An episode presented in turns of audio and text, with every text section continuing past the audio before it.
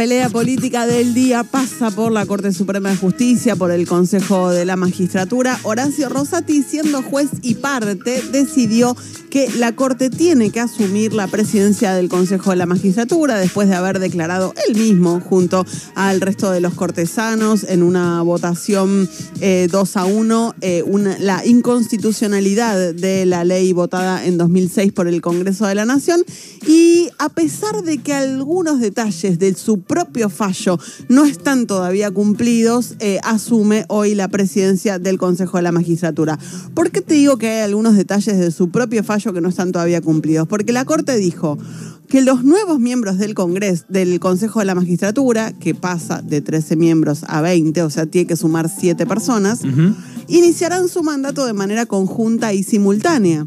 Lo que pasa es que hay dos representantes por el Congreso Nacional que los tienen que oficializar, Cristina Kirchner y Sergio Massa, que todavía no fueron designados, entonces no pueden asumir y aún así el resto de los, consejeros están asumiendo. Y también dice el fallo de la Corte, si el plazo que da este fallo vence sin que se haya completado la integración mencionada, los actos del Consejo de la Magistratura serán nulos. Así que efectivamente el plazo va a vencer, no se van a completar las integraciones que dispuso la Corte, porque los dos designados por el Congreso todavía no están, eh, y aún así avanza Horacio Rosati con eh, esta designación. ¿Por qué Cristina Fernández de Kirchner y Sergio Massa no están designando a los representantes del Congreso? Bueno, porque hubo una movida ahí también del kirchnerismo con el diputado Marcelo Casareto, que fue a la justicia y logró una cautelar que le dijo al Congreso, vos no designes eh, estos representantes y eso también está frenado en la justicia. Es básicamente una pelea de poder, pelea de poder por ver quién tiene eh, ascendencia sobre el organismo que designa, remueve, sanciona a los jueces y que ahora queda absolutamente en manos de la Corte Suprema de Justicia para el oficialismo, para el kirchnerismo particularmente, esto es un golpe institucional. El ministro de Justicia, Martín Soria, fue eh, uno de los más críticos de esta medida. Hoy a la mañana habló en Radio 10 y dijo esto.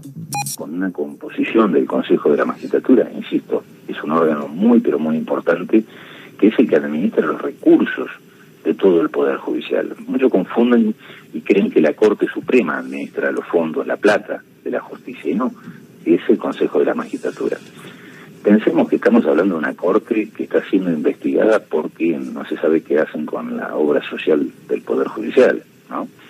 Bueno, esta Corte va a manejar un presupuesto 70 eh, veces más grande del que tiene la propia Corte. o sea, se queda, eh, la Corte va por la caja, la caja de consejo. Por la caja, por la designación de magistrados, eh, por la investigación de la inconducta de otros magistrados.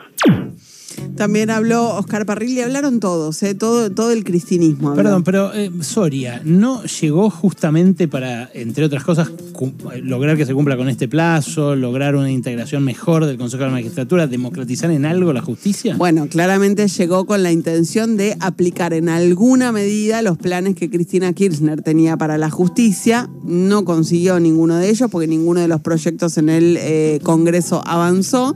Eh, y sí tuvo... ¿Y hace cuánto? Desde las elecciones más o menos. Sí, y sí tuvo afines eh, desde antes, pues eh, reemplazó a Marcela Lozardo, que, fue... Claro, fue antes de la primera ministra que ese fue el gabinete de Alberto Fernández. No, porque él también, a esta altura, si pasaron tantos meses, algo de la crítica le cabe, ¿no?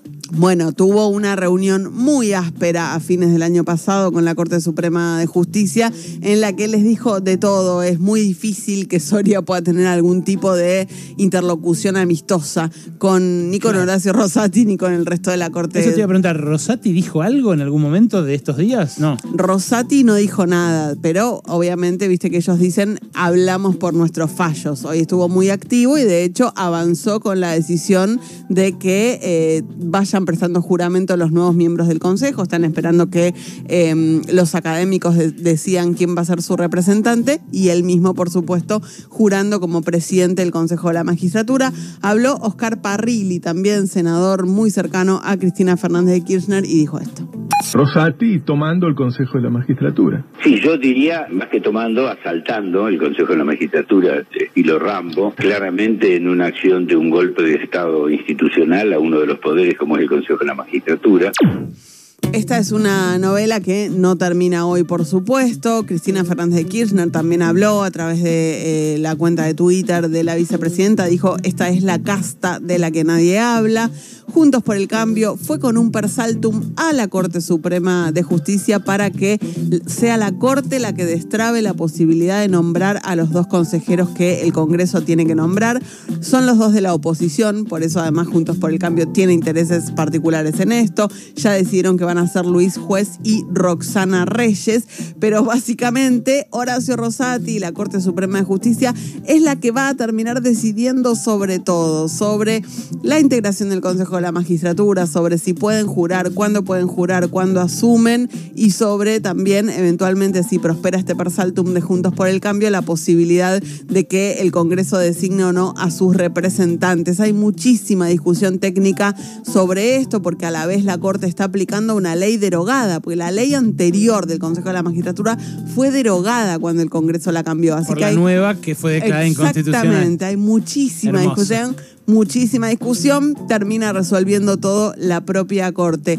Hoy el bloque de diputados del Frente de Todos, que preside Germán Martínez, le pidió a la Corte 90 días más para poder cumplimentar el trámite de sancionar una nueva ley. Recordemos que eh, la nueva ley empezó a discutirse en el Senado, tuvo media sanción, pero llegó a diputados la semana pasada, que fue una semana corta con los feriados de Semana Santa en el medio. Eh, diputados no llegó a sancionarla, le están pidiendo 90 días más. Me parece que con los hechos consumados, difícil que la Corte diga, bueno, sí, dale, te doy 90 días. Gracias, Noé. Eh, miren qué interesante esto. Hoy empezó la previa de la